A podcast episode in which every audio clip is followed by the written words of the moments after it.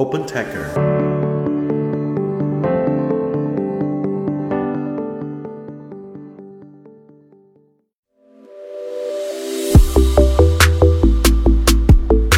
嗨，大家好，欢迎收听本期的大话开源，我是主持人明爱。这是一档由 Open Taker 发起的访谈节目，旨在沉淀开源人的所思所行，力求摸索出有趣、有料、有品的开源武林秘籍。每一期对话，我们会邀请身经百战的开源老兵或冉冉升起的开源之星，来分享他们的前沿洞察、防坑指南以及鲜为人知的走心故事。在这里，不管您是开源发烧友，还是门外驻足观望的好奇宝宝，都可以汲取与开源相关的更多心法与招数。还在等什么？一起来听听今天的江湖对谈吧！今天真的非常高兴的邀请到了暖男泽峰，他是。很受大家欢迎的开源项目 QBH 的联合发起人，同时也是 CNCF 社区长期的贡献者，算是最早为 Kubernetes 做出重大贡献的呃中国 Maintainer 之一。那他目前其实是在华为云云原生团队负责整个的开源，啊，可以算的是华为的开源之光了。那具体的情况呢，我们还是请啊 Kevin 来自己介绍一下吧。呃，我叫王泽峰，呃是。呃，长期在云原生的开源社区贡献。那我是从二零一五年开始参与到 Kubernetes 的项目中，呃，也是国内最早的 maintainer 之一。那像最近的几年的话，我是联合发起了多个 CNCF 的项目。那最近我比较多花时间的是在呃 Kubage 这个项目上。要不泽峰再给大家稍微详细的介绍一下现在项目的情况？嗯，Kubage 的话是一个将云原生的技术应用到啊。边缘计算的领域中，那么其实边缘计算会有非常多的细分领域，所以我们会采用呃开源并且是开放社区的这种模式，希望能够让呃这个技术快速的在这些边缘计算的呃这个领域里面去流行。那 Kubage 的话，现在全球有超过六百多个贡献者，并且我们有呃社区的参与的公司有来自于呃硬件设计、呃 IoT 的设备、电信运营商。呃，IT 的服务商以及云厂商和呃学术科研机构等等。目前已经有哪些用户在使用你们的技术呢？呃，可以给我们分享一到两个场景或者案例。嗯，我觉得 Kubage 在使用中最激动人心的是，我们看到很多的用户啊，他自发的去落地这个技术，并且运用到他们的生产环境中。那像呃这几年规模比较大的一个是在中国的这个。呃，跨省的高速公路的收费站啊，这些里面的呃软件，它的底层都是用 Kubage 来管理，这是一个呃非常大的一个一个一个一个部署的平台。那么此外的话，还有像这个港珠澳的跨海大桥，还有包括像呃中医在线，就是幺零零八六的呼叫系统，他们底层的这个呃应用的管理平台也是用的 Qwage。在社区建设这一块，你们目前呃是会推出什么样子一些活动，呃或者有什么样子计划安排呢？社区的话，我们日常当然是以开发为主，然后我们会每三个月去发布一个新全新的特性版本，去增加很多呃全新的功能。那在此外的话，我们其实会呃去线下去在不同的城市去举办 meet up，来促进呃一些社区的用户和贡献者的交流。然后我们会也会去推出线上的一个直播的课程，来帮助很多的新人去啊熟悉这个项目。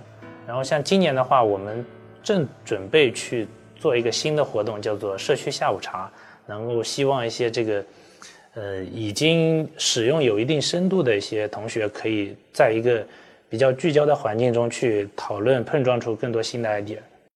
那整个社区的氛围怎样呢？很想知道这个鱼塘的味道 如何，看我是不是想要游进来。开源社区的话，其实我们会特别的关注过程的透明性，让大家知道你的 idea、你的技术的决策是怎么做的。然后呢，在这个过程中，我们是希望能有更多的人在社区，我们一起去做创新。所以这个时候，辅导其他人、帮助其他人参与到这个过程中，就变得非常的重要。那即便在一些短期内会影响呃开发迭代的这个速度，呃，我也会愿意去花更多的精力去呃去帮助一些社区的贡献者，让他们来完成。这样的话，他们就真的能够成为呃社区的一部分。那么我们就是一个一个一个活跃的社区，而不是个别人在孤军奋战。那对于整个项目的发展，你们有给自己设立一个宇宙级终点的目标吗？从现在我们看到呢，还有一些这个呃行业领域，它还是在用它一些传比较传统的封闭的软件技术。那我们其实希望 Qubage 真的会成为在边缘计算领域面向不同场景的一个通用的底层平台。对，那这样的话，就是大家在这个通用的技术栈之上再去做创新，它的速度会快很多。所以其实我们会期望，呃，在接下来的几年内，Qubage 能够真的成为业界的呃事实标准。那对于想要加入你们社区的小伙伴，你会推荐他们通过什么方式或渠道吗？其实 Qubage 是一个非常开放的社区，那么你可以直接在 GitHub 上去提 issue 或者是提 pull request 来参与啊，或者是参与评论。那像国内的开发者，大家会比较习惯于去使用微信，那可以通过关注容器魔方公众号啊，向后台去发送呃 Qubage，那么我们的。小助手会把大家邀请到呃 Qage 的社区交流群里面。开源对你来说意味着什么呢？开源的话，应该说，其实我个人就是从开源社区得到了很多的成长，所以我对开源的感情是非常深厚的。那同时的话，像最近的几年，我在做开源项目的过程中，我也会特别的去关注，去啊辅导一些新的同学，让他们能够熟悉。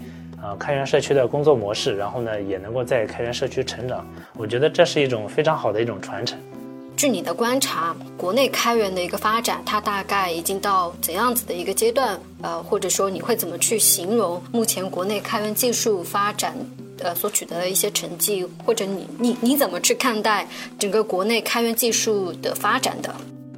应该说从这几年看到中国的开源的发展是速度变得越来越快。那其实像比如说我重点在参与的，呃云原生的开源社区，呃中国是长期都是在呃 top 三的这个贡献者的位置，并且有呃有达到过 top 二。那么像目前的话，CNCF 托管的项目中有呃十一个是来自中国的，并且有很多都在呃新的项目在加入当中。那么而且有很多的呃 maintainer 也是来自于中国，所以我看到的是中国在技术的发展和这个对业界的贡献上在持续的上升，我觉得这个在国内真的是一个非常好的一个时机。那如果我们放眼全球的话，你会怎么去看待呃源起于国内的开源它在全球所处的地位？呃，我觉得我最欣喜的看到的是呃一个转变，是从过去其实大家主要在参与到一些啊别人已经呃发起的一些开源社区啊，比如说像。国内有很多的这个 kernel 的贡献者，也有很多一些，呃，顶尖的项目的贡献者。那么这几年我们看到的是，我看到的是越来越多的新的项目在中国被发起，并且呢，呃，在中国有个很好的发展，而且它能够捐献进入到国际顶级的这个开源软件的基金会。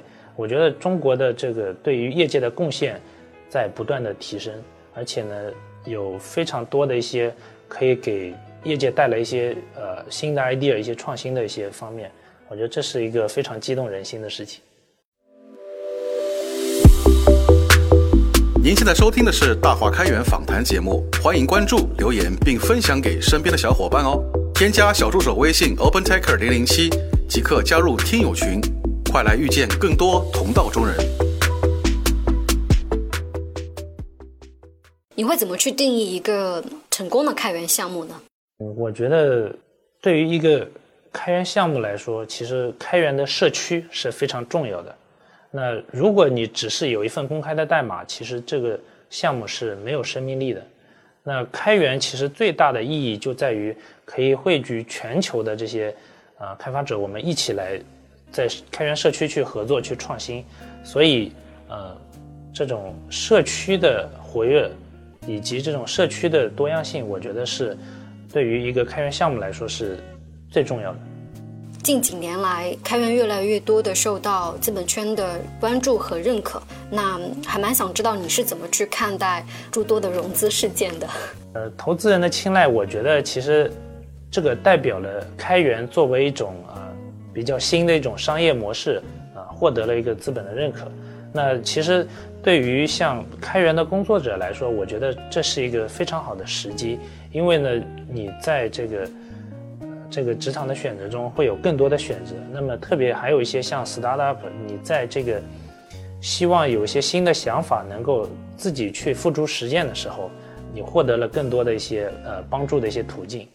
我们再来聊聊您个人吧。回顾你自己过往的人生经历的话，你觉得有没有哪一件事情还蛮值得你，就是你自己会感到非常的自豪呢？应该是在前年有一件特别激动人心的事情，就是我在 Qbage 社区里面，呃，去提名了另外一位这个来自不同的公司的贡献者，啊，成为我们顶级的 maintainer。我觉得这个其实代表了我们社区的一个开放性的一个。一个关键的一个里程碑，呃，我那天的提完那个提议之后，我的心情特别激动，比我当初自己拿到 Kubernetes Maintainer 的这个这个时候还要激动很多。那从业以来，有没有一个人是你非常佩服的？可以和我们分享一到两件你和他之间所发生的故事吗？嗯，我在开源社区里面，或者说开源的方向里面，其实呃，有很多的人都是我学习的榜样。倒是没有一个太具体的。那像我的话，之前在参与 Kubernetes 社区的时候，我能感受到社区它的一种非常好的一种包容性。对于新的开发者，他们会去呃耐心的去解答一些技术的问题。那么有我们有任何的一些呃新的 idea，甚至是不太成熟的想法在提出的时候，都会呃社区的人会以一种比较耐心的方式跟你讨论。所以这个。非常大程度上的影响了我之后在开源社区中工作的一种方式。那么像现在，呃，我们在我在做这个一些开源项目的时候，对于很多新的 contributor，我也会以这样的方式来对待他们。你平常的兴趣爱好是什么呀？就一般工作之余会喜欢做些什么事情？我最近的一个兴趣爱好是养呃原生鱼啊，它是一个水族里面一个比较小众的一个流派，就是。从野外的溪流去，去采集一些这个呃呃原环境的一些东西，包括一些溪流里面的鱼，然后把它再呃放到鱼缸里面去模拟一个大自然的生态。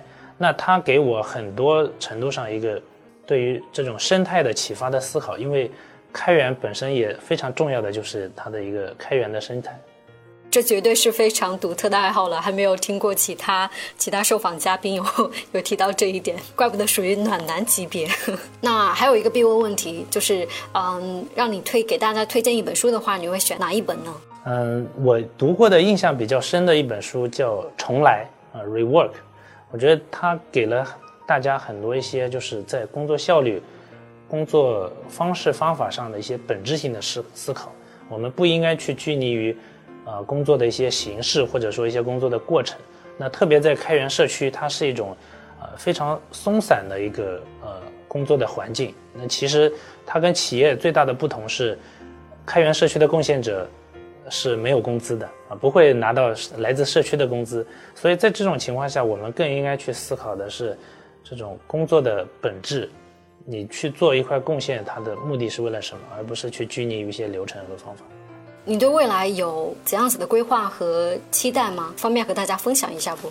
我其实比较希望在开源的这个领域长期深耕下去，因为我看到现在开源的模式提供了很多呃高效的一种创新的一种方法。那么我也希望在这个过程中能够帮助到更多的人啊接触开源、了解开源、熟悉开源社区的这种工作的模式啊，我认为这是在改变世界的事情。